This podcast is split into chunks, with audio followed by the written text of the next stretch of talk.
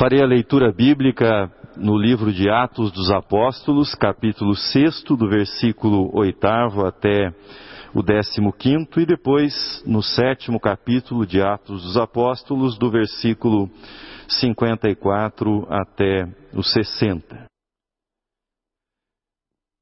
Em 1967, foi lançado na França o livro A Sociedade do Espetáculo. Seu autor, Debord, foi um dos mais influentes dentre os pensadores que exerceram um papel no chamado Maio de 1968, que ficou também conhecido na história. Qual é a tese do livro A Sociedade do Espetáculo? A tese é a seguinte: na sociedade em que nós vivemos, predomina o conceito de espetáculo, que faz com que a vida real seja considerada menos interessante, pobre, sem graça. E nesta sociedade, os indivíduos são atraídos e até obrigados, seduzidos na contemplação e no consumo passivo de imagens. As imagens são tudo aquilo que falta aos indivíduos na sua vida real. Na sociedade do espetáculo, para se sentirem vivas, as pessoas têm de olhar para os outros, sejam estrelas, sejam políticos, gente que, naquela época, estava sempre na capa das revistas. Hoje, nas redes sociais.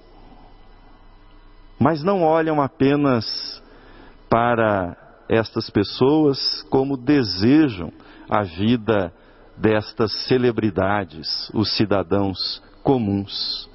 Daí o interesse que as pessoas têm pela rotina das pessoas famosas e acompanham isso de modo ávido. Na sociedade guiada pela lógica do espetáculo, diz ele, acompanhar o mundo da mídia é participar de uma história que é mais glamurosa, de uma história que é muito mais interessante que a vida comum.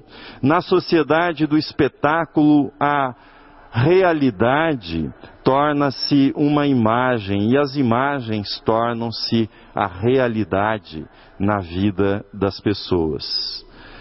Ele conclui que, enquanto na primeira fase do capitalismo predominou o ter em detrimento do ser, na sociedade capitalista regida pela lógica do espetáculo, chegou-se ao reinado da imagem, do aparecer, do brilhar, Chegou-se ao reinado da imagem, da aparência, logo não é preciso ser, mas é preciso aparecer, é preciso aparentar. O que é que isto tem a ver com o testemunho cristão, com o desafio do testemunho cristão que nós, cristãos reformados, somos chamados em nossa missão? Qual é o impacto dessa lógica do espetáculo sobre o testemunho que o cristão deve apresentar do Evangelho de Jesus Cristo? A imagem, a aparência estão dominando o ser e o que isso implica sobre o testemunho cristão? Será que devemos, à luz disso, deixar de testemunhar, deixar de anunciar o Evangelho? Certamente não. Mas é preciso que nós saibamos diferenciar o testemunho cristão autêntico do testemunho que foi cooptado pela lógica do espetáculo. É preciso separar o testemunho cristão, me perdoem o neologismo, do que eu chamaria de testemunholatria. É preciso resgatar o testemunho cristão dessa lógica do espetáculo a que ele foi submetido também, que eu estou chamando de testemunholatria, que é uma submissão à lógica do ter e à lógica do aparecer. Vejamos o primeiro.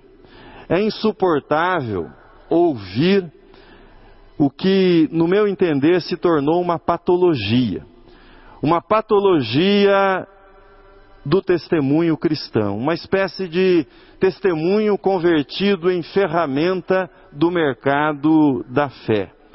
No mundo injusto e pobre, o que mais se ouve são aqueles que quebraram, aqueles que faliram, aqueles que, tendo chegado à falência, num passe de mágica, descobriram um dinheiro que caiu na conta, não se sabe de onde, Aqueles que haviam perdido tudo, mas depois que entraram na igreja tal, conseguiram reverter e se tornaram prósperos, ostentando casas, carros de luxo, negócios prósperos. Nesses casos, ter fé significa ter mais dinheiro, significa ter mais lucro, significa levar sempre vantagem sobre o outro, triunfar sobre o outro.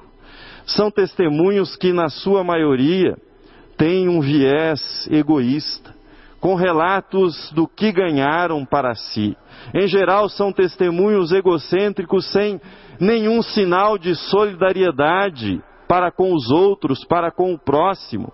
Testemunhos que diminuem e desconsideram os outros, aqueles que buscavam a mesma bênção, a mesma vaga, a mesma promoção no trabalho, um lugar ao sol, enfim, mas não tiveram fé suficiente ou não estavam no lugar certo na hora certa.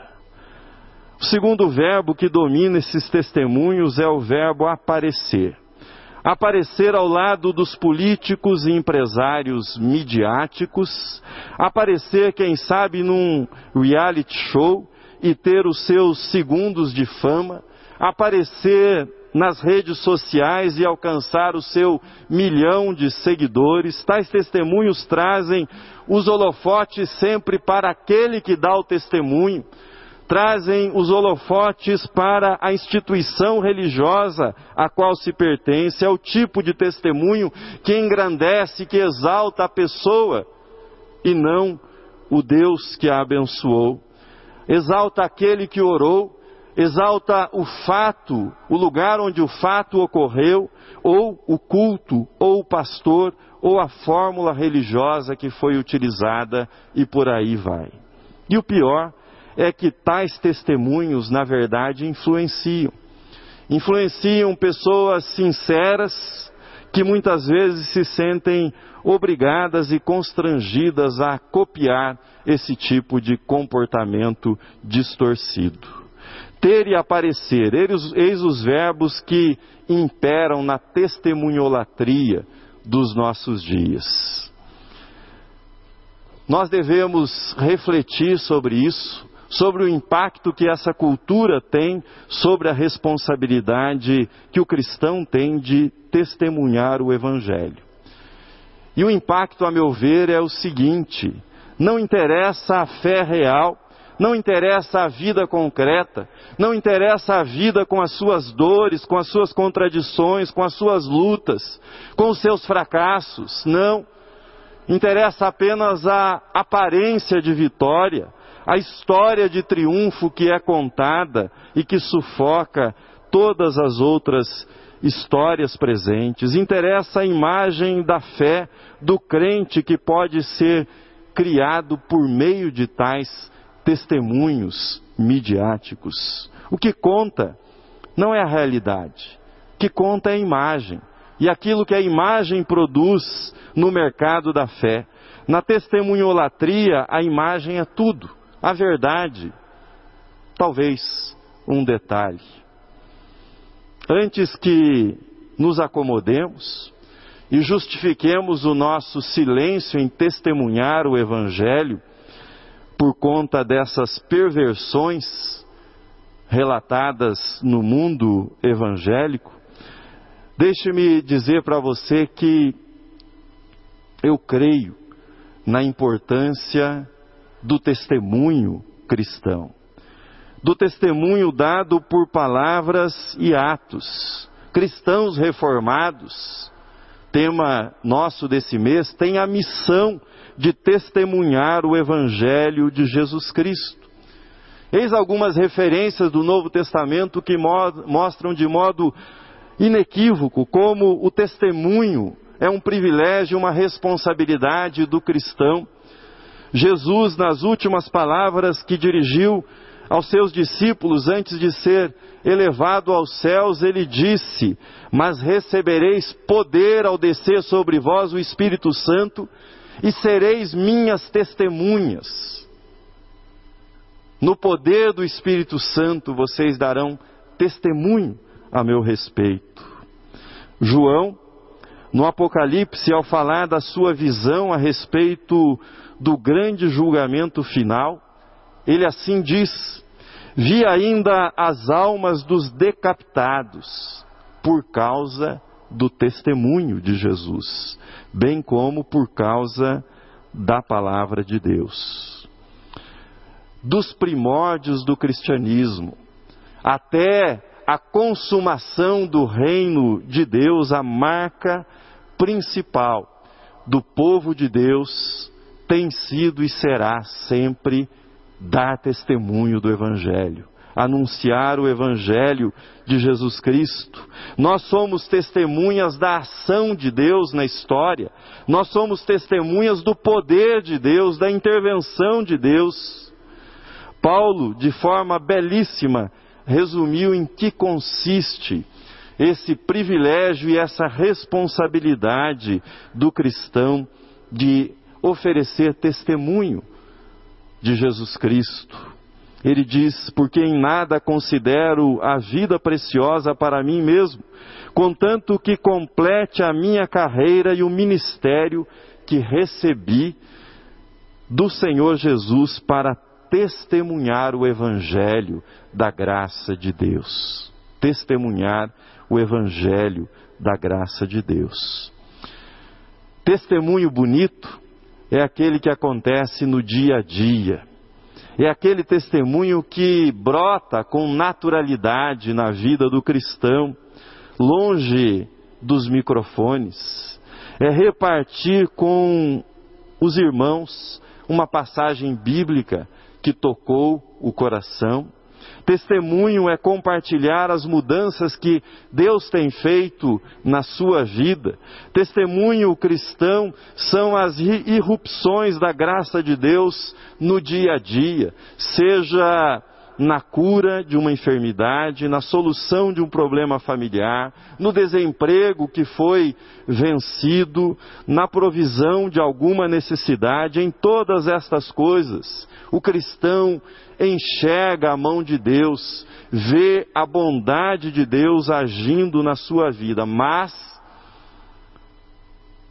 não há coerção, não há fórmula mágica e muito menos exibicionismo, exagero. É esse tipo de testemunho que predominava na igreja primitiva. Estevão é um grande modelo desse testemunho. Estevão era diácono, era um homem de boa reputação, seu ministério era servir os pobres, alimentar os necessitados. Estevão era cheio do Espírito Santo, cheio da graça e do poder de Deus. E eu quero compartilhar com vocês algumas coisas que, a meu ver, nós cristãos reformados temos que imitar Estevão, nos guiar no exemplo de Estevão para cumprirmos a missão de testemunhar o Evangelho da graça de Deus. Testemunhe a partir das Escrituras. É isso que nós encontramos no belo testemunho de Estevão. Ele foi, como nós lemos, acusado de conspirar contra contra a lei, contra os costumes, contra o templo.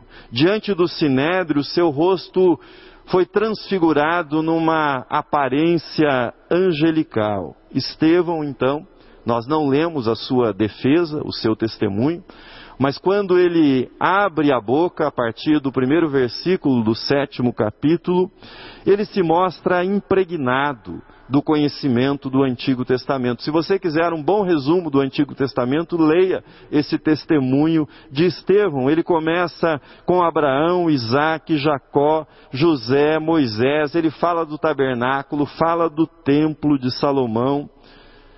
Ele está impregnado pela palavra de Deus. Jesus nos ensina que a boca fala daquilo que está cheio o coração.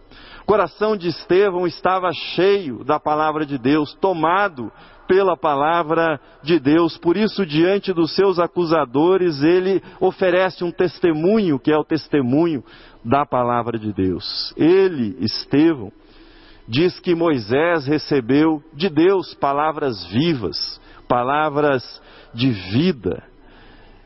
É isto que as palavras extraídas das Escrituras são palavras vivas, palavras de vida. Sempre que alguém me pergunta sobre um método de evangelização, que método eu posso ter para evangelizar, eu posso utilizar para evangelizar? Invariavelmente eu respondo que você deve ler as Escrituras. Você deve frequentar as, as páginas das Escrituras. Quanto mais envolvido você estiver com a palavra de Deus, e mais da palavra de Deus existir no seu coração, mais da palavra de Deus chegará até os seus lábios e você compartilhará da palavra de Deus com aqueles que estão ao seu redor. Muita leitura da palavra de Deus muito testemunho com base na palavra de Deus. Nenhuma leitura da Bíblia, nenhum testemunho da palavra de Deus. Você precisa e é convidado a entrar no mundo das Escrituras e permitir que o mundo das Escrituras entre em você, faça parte da sua vida, das estruturas do seu pensamento, da sua mente e do seu coração. Estevão é um modelo de testemunho fundamentado, centralizado nas Escrituras. Segundo, na nossa missão de testemunhar, nós somos chamados a testemunhar a graça que há em Jesus Cristo. Testemunha a graça que há em Jesus Cristo. A essência do testemunho cristão é a proclamação de Jesus. A lei os profetas, os salmos, falam a respeito de Cristo, apontam para a pessoa de Jesus. Sobre João Batista, o Evangelho proclama que ele não era a luz, mas ele veio para dar testemunho da luz. E o próprio João Batista, de uma forma belíssima, resumiu a sua missão quando encontrou o Cristo. Convém que ele cresça e que eu diminua. Convém que Jesus apareça na minha vida e por meio da minha vida, e não o meu ego. O testemunho de Estevão começou com Abraão, mas terminou em Cristo. Diante de Cristo, tudo, tudo é mero preâmbulo, mera preparação. Exaltar a Cristo é a grande meta, o grande alvo do testemunho do cristão. Mas Estevão não somente proclama toda a história da salvação e que toda a história da salvação encontra o seu ápice, a sua realização na pessoa de Jesus, mas ele testemunha de um modo vivo, que é por meio de Jesus que os céus são abertos para nós. Não é pela lei, não é pelas obras, não é pelo bom comportamento, não é por qualquer mérito que haja em nós, não, os céus se abrem pela graça de Deus, revelada em Cristo Jesus. Foi essa visão que Deus lhe concedeu graciosamente, quando ele diz: Eis que vejo os céus abertos e Jesus à direita do Pai. Eis que vejo os céus abertos e Jesus à direita do Pai. Ele não havia crido em vão. Testemunhe a centralidade de Jesus, que é por Jesus que nós temos acesso ao Pai. Mas testemunhe também na sua missão, testemunhe o perdão. O último gesto de Estevão foi ajoelhar-se e clamar em alta voz: Senhor, não lhes imputes este pecado. Senhor, não lhes imputes este pecado. Suas últimas palavras foram um testemunho de perdão. Muitos não começam nunca uma nova vida porque não perdoam. Perdoar, além de ser libertador para aquele que perdoa, é libertador para aquele que é perdoado, para o agressor. Perdoar é permitir que a pessoa surja novamente na nossa história de um modo novo, aquele que agrediu, aquele que nos agrediu. Quando você perdoa alguém, o que você faz é seccionar, é cortar, é separar o erro da pessoa que o cometeu. Você separa a pessoa do ato ruim que ela cometeu ou está cometendo contra você e você a recria. Você a recria na sua memória. Antes do perdão, você a considerava uma pessoa poderosa no mal, uma pessoa forte no mal, uma pessoa dominada pelo mal, mas depois do perdão você vê esta pessoa como uma pessoa fraca, cheia de necessidades e que precisa também ser amada. Alguns sempre levantam a seguinte questão diante do perdão: mas faz sentido perdoar pessoas que não se arrependeram dos seus atos?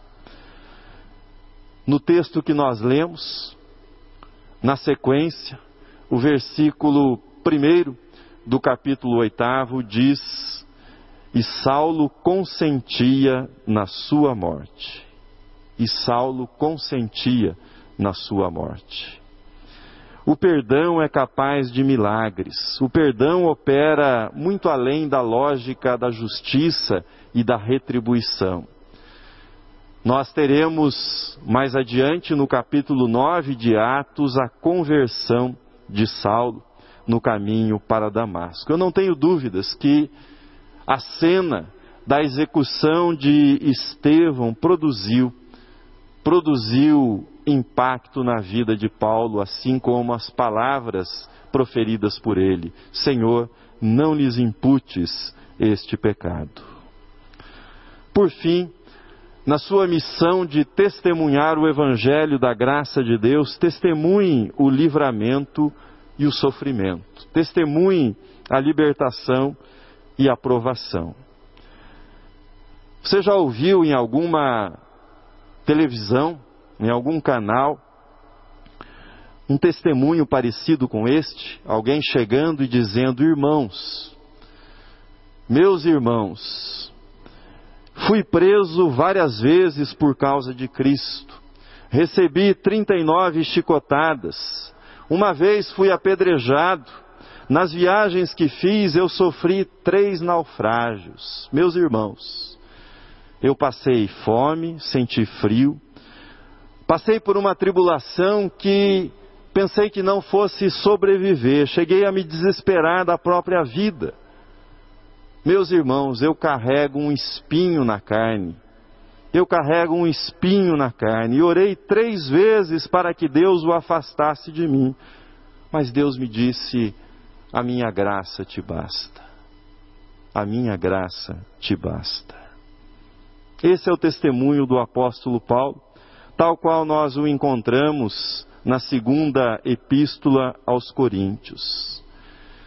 Será que esse seria um testemunho ouvido nos nossos dias? Certamente que constrangeriam, constrangeria aqueles que cultivam e cultuam a testemunholatria que predomina. E o que dizer do hábito contemporâneo de explorar o passado pecaminoso, de apresentá-lo em vivas cores para o auditório? Paulo dizia: se alguém está em Cristo, é nova criatura, as coisas antigas já passaram, eis que se fizeram novas. O testemunho, sob o ponto de vista cristão, é o relato da bênção que se alcançou, mas é antes e acima de tudo um testemunho do alcance da bênção. Ilustro isso para vocês. A oração respondida é a bênção alcançada. A vitória conquistada é a bênção alcançada. A enfermidade que foi curada também é a bênção que foi alcançada. A bênção alcançada é alguma coisa que se conquista, que nós obtemos de Deus, da parte de Deus para a nossa vida.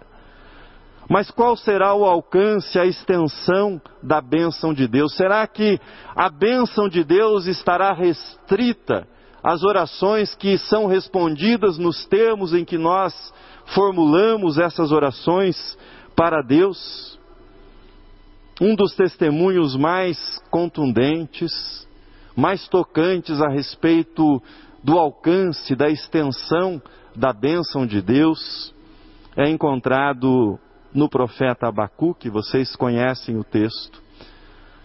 Porque ainda que a figueira não floresça, porque ainda que a figueira não floresça, e prossegue o poeta e profeta sagrado dizendo: Todavia eu me alegrarei.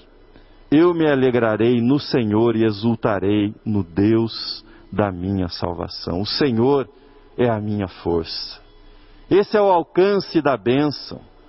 A bênção de Deus vai muito além das nossas orações que são respondidas. Assim, testemunhe que Deus o abençoou respondendo às suas orações e que Deus o abençoou também, mesmo não respondendo às suas orações, como você esperava que ele as respondesse. Testemunhe que Deus o abençoou com libertação, que Deus o abençoou com a libertação desta ou daquela dificuldade, mas Deus também o abençoou na provação, Deus também o abençoou na enfermidade. Termino. Cristãos reformados em missão são testemunhas vivas do Evangelho de Jesus Cristo.